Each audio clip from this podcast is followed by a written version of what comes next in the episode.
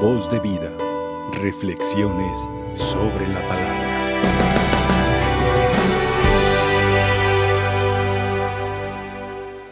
Nos encontramos, hermanos, el final del Sermón de la Montaña, que son tres capítulos, 5, 6 y 7. Y en este cierre nos habla el Señor Jesús de cómo debemos orar, cómo debemos orar. ¿Sí? Y podemos decir como una clave para enseñarnos a orar es la confianza. Tener una confianza que implica ser honestos, ser muy honestos al momento de pedir. Dirá San Agustín que Dios siempre da, siempre da a los que saben pedir, nada más a ellos, a los que saben pedir. Me llama la atención cómo eh, eh, este, estas frases de Jesús, pues las repetimos nosotros en la práctica y, y no caemos en la cuenta. Dice Jesús, dice, ¿acaso entre ustedes hay alguno que le dé una piedra a su hijo si le pide pan? O si le pide pescado, le dará una serpiente. Es ilógico, ¿verdad? Pues así también, a veces nuestras peticiones, pues no son muy honestas, no son basados en la confianza con Dios, sino en nuestros intereses.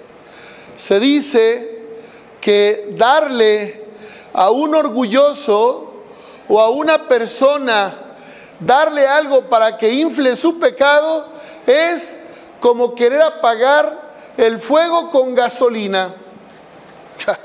¿Cuándo lo apagas? Lo prendes más.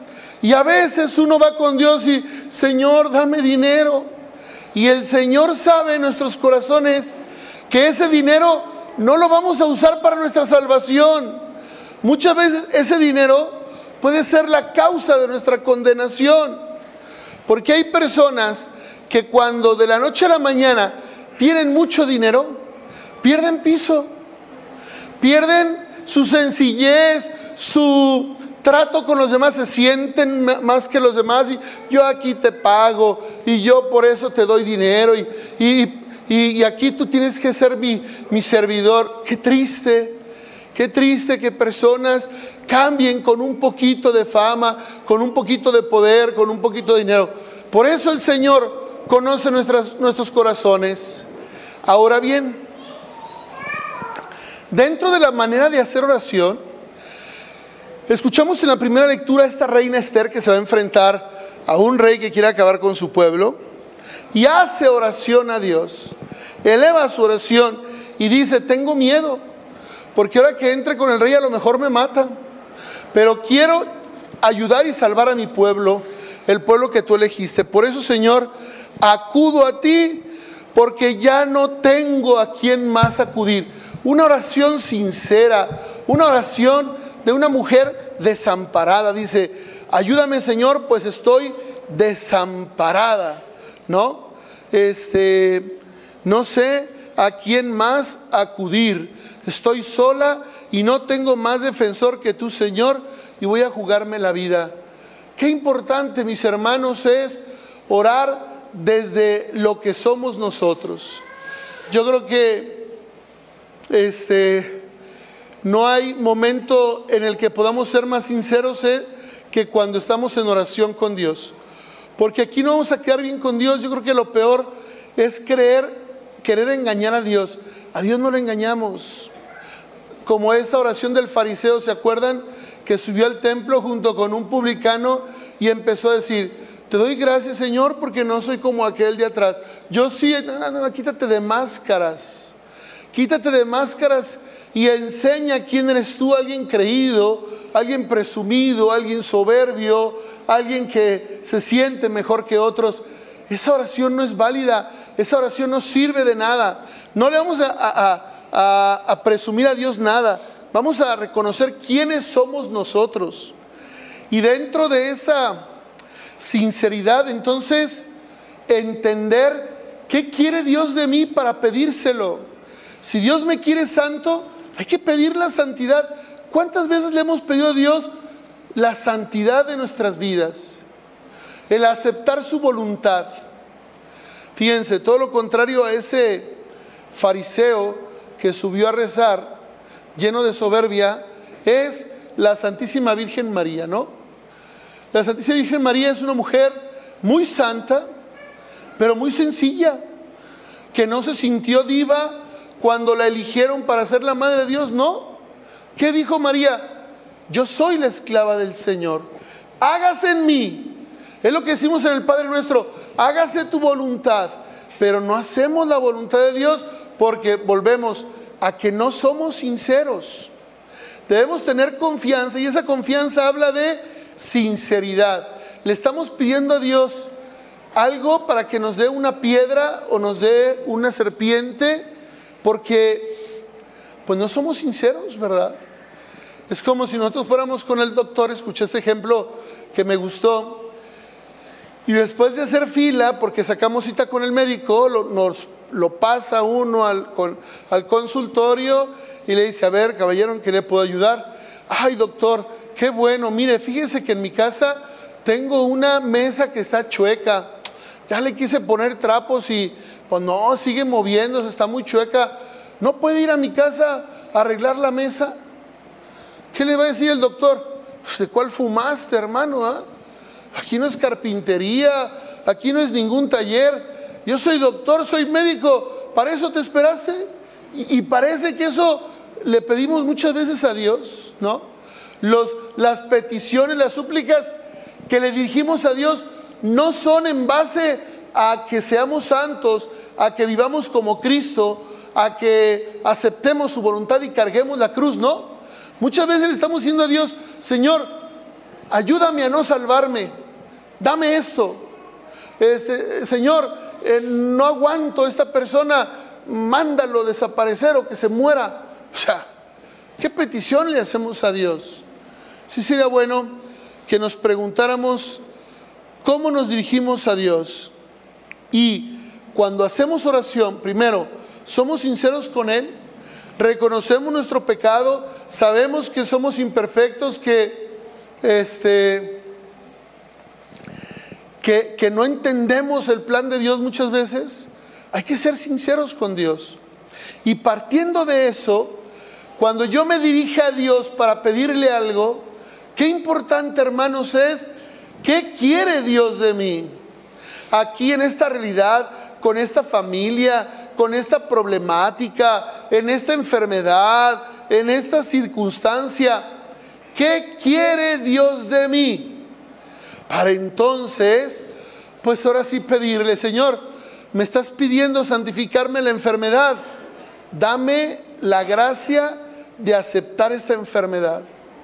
Te pido que me ayudes a ver con alegría esta dificultad y esta mortificación te pido, Señor, que me des la capacidad de aceptar a esta persona que me cae tan mal y que tanto daño me hace y que hablo de ella, la critico, eh, le tengo envidia, le tengo coraje y nomás la veo y empiezo a enojarme y se me revuelve el estómago y, y hasta discuto y le hago mala cara.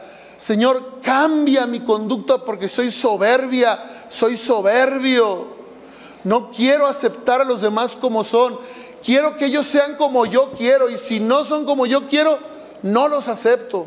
Ayúdame a cambiar, Señor. ¿Hemos pedido eso a Dios? A veces eso no lo pedimos. Pedimos, repito, pues que se aleje esa persona, que ya no la vea, que se muera. Pero no es esa la voluntad de Dios. ¿Cuál es la voluntad del Señor?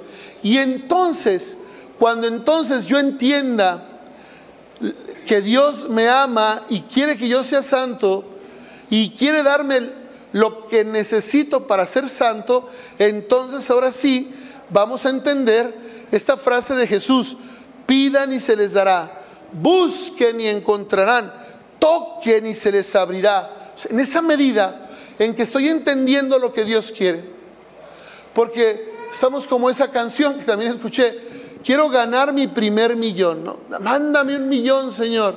Oye, si con ese millón te pierdes en la búsqueda de placeres, en una vida de pereza, en una vida de soberbia, pues Dios no nos va a conceder ni la lotería, ni ningún millón, ni nada. Dios quiere nuestra salvación. Entonces hay que ver de lo que le pedimos a Dios que no nos concede, ¿por qué no nos lo concede? Y a veces queremos fingir, no, es que yo lo quiero para algo bueno. Sabrá Dios, ¿verdad?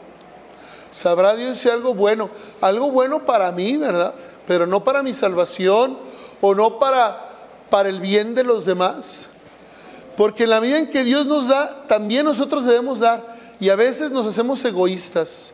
Queremos nada más nuestro bien y el de los nuestros, pero el de los demás y el de los, del que nos necesita, ni siquiera pedimos ni nos preocupamos, mucho menos lo vamos a hacer nosotros. Estamos en tiempo de cuaresma y creo yo que lo primero que quiere Dios de nosotros en esta oración humilde es reconocer nuestros pecados, nuestras fallas. Este soy yo, Señor, con estos defectos, con estas limitaciones, con esas actitudes que no te agradan y que yo estoy empeñado en seguir haciendo y diciendo. Soy bravo, soy malo, soy envidioso, soy enojón, soy ofensivo. No, no tengo tolerancia de nada. Cualquier cosita, saco las uñas, peleo, discuto, me enojo. Señor, este soy yo. Perdóname. Quiero cambiar, quiero mejorar. Dame esa gracia de la paciencia, del amor, de la aceptación de los que considero mis enemigos o gente que no me cae bien. Y entonces, hermanos, entonces empezaremos a disfrutar la cristiandad, la fe que Dios nos ha dado. En esa medida en que yo empiece a entrar en el plan de Dios, entonces los cristianos comenzarán una vida nueva. Porque esa es la finalidad de la conversión, resucitar con Cristo a una vida sin rencores, sin odios, sin venganzas, sin deseo de destruir o de que a los otros les vaya mal y a mí bien. Eso no es el plan de Dios. Dios quiere que ayudemos a mejorar este mundo sin violentar a nadie, sino invitando desde el amor, desde la misericordia, desde cumplir su voluntad aceptando nuestra realidad y buscando cambiarla cada día. Que así sea. Voz de vida. Reflexiones sobre la palabra.